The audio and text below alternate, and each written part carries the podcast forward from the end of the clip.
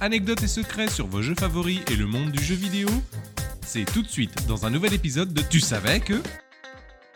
Bonjour tout le monde et bienvenue dans ce nouveau podcast consacré à la saga Tomb Raider qui a fêté ses 25 ans. Nous en sommes à l'avant-dernier podcast sur la série. Aujourd'hui, il sera donc consacré à Rise of the Tomb Raider, le deuxième épisode des reboots. Vous n'avez aucune idée de qui je suis.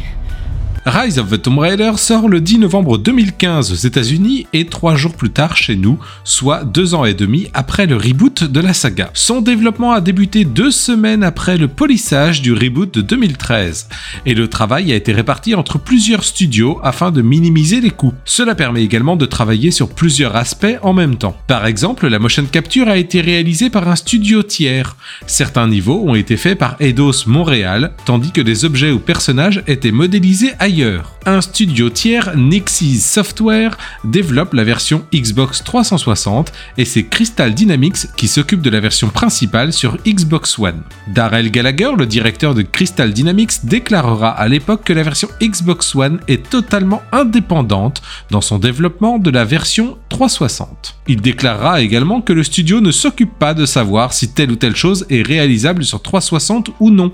C'est à Nixie Software de faire le nécessaire. Une autre chose importante annoncée par Gallagher est que, suite au partenariat avec Microsoft sur les DLC de Underworld, Rise of the Tomb Raider sera exclusif aux consoles Microsoft. Il annonce une exclusivité totale en disant que Microsoft ne paye pas un développement pour que cela profite aux autres. Il s'agit tout de même d'un deal à 100 millions de dollars. Quand on lui a demandé comment feraient les gamers PlayStation pour jouer à Tomb Raider sur PS4, il annoncera qu'il y a Tomb Raider Temple of Osiris et le portage de TR 2013 sur PS4, donc pas de quoi chouiner. Peu de temps ensuite, il annoncera qu'il s'agit en fait d'une exclusivité temporaire, ce qui soulagera un peu les gamers PlayStation, mais les mots ont été lâchés. L'avantage tout de même est que la version PS4 est une version spéciale 20 ans de la saga et qui contient l'intégralité des DLC sortis avec en sus un niveau compatible avec le PSVR.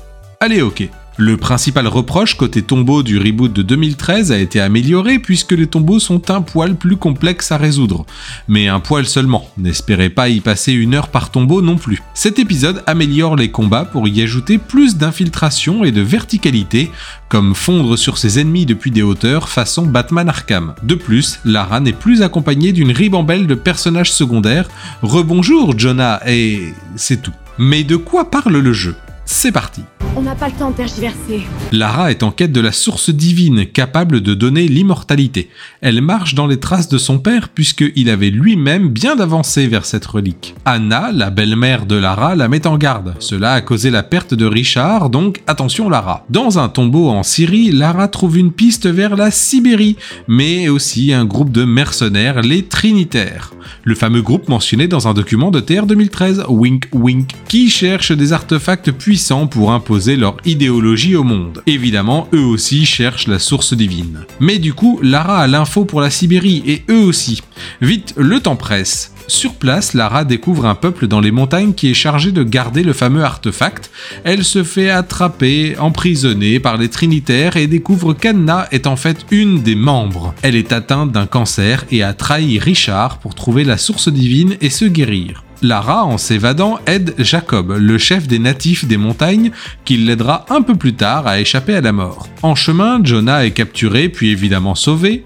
Au final, Anna trouvera la source divine, mais Lara la lui prendra. Elle laissera Anna sauve, mais Anna se fera abattre par un sniper qui ne tuera pas Lara, car une voix dans son oreillette lui dira que son heure n'est pas encore arrivée. Lara détruira la source divine pour s'en sortir. Quelques jours plus tard, Lara et Jonah sont d'accord pour continuer à chercher des reliques et artefacts afin de stopper les Trinitaires dans leur quête. Gros plan sur une carte du Mexique et fin. Prix du meilleur scénario par le syndicat des scénaristes américains en 2016. Mon amour pour ton père est véritable, Lara. Et malgré nos différends, il m'a permis de réaliser à quel point tu es bel et bien une Croft.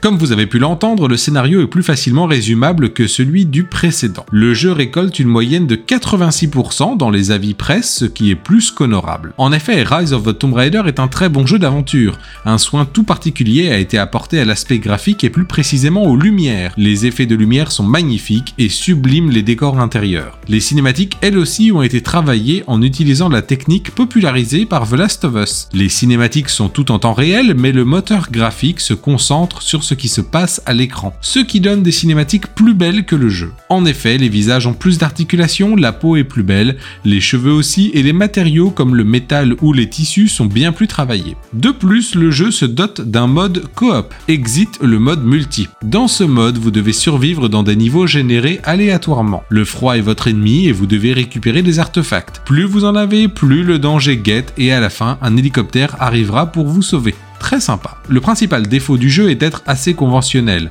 Un très bon jeu, mais ensuite, est-il inoubliable pour autant? Eh bien non. Nous avons ici le syndrome du volume 2. Une suite qui marche dans les traces de son aîné sans trop oser ni même inventer. C'est un très bon jeu, mais c'est juste très bon. Il faudra attendre la suite pour avoir quelques nouveautés et parties pris. Quelques anecdotes maintenant.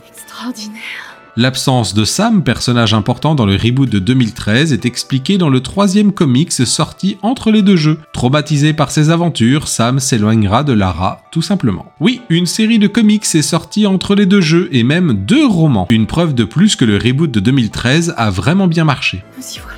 La scénariste principale, Rihanna Pratchett, voulait centrer l'histoire sur les traumatismes que Lara aurait suite à l'aventure de 2013. Le premier teaser du jeu en image de synthèse nous montre Lara chez un psy, visiblement très affecté par les événements passés. Cependant, cela n'allait pas dans la direction voulue par le département gameplay, aussi il a été demandé à Rihanna de changer la direction de l'histoire, d'abandonner le côté trauma de Lara. Suite à cela, elle a annoncé ne plus vouloir écrire pour des jeux AAA. Le deal avec Microsoft est aussi en partie responsable de ce changement de direction. Je préfère travailler en solo. Une relique s'appelle le jeu, trouvable dans un goulag. Les pièces ont une forme bien particulière. En effet, ce sont des pièces de Tetris. Et il y a encore tant à découvrir. Voilà, je suppose que vous en savez maintenant suffisamment pour briller en soirée avec Rise of the Tomb Raider. Retrouvez la saga une dernière fois le mois prochain avec Shadow of the Tomb Raider. Je tiens à remercier Marie Zidi pour avoir accepté de reprendre le rôle de Anna. À bientôt.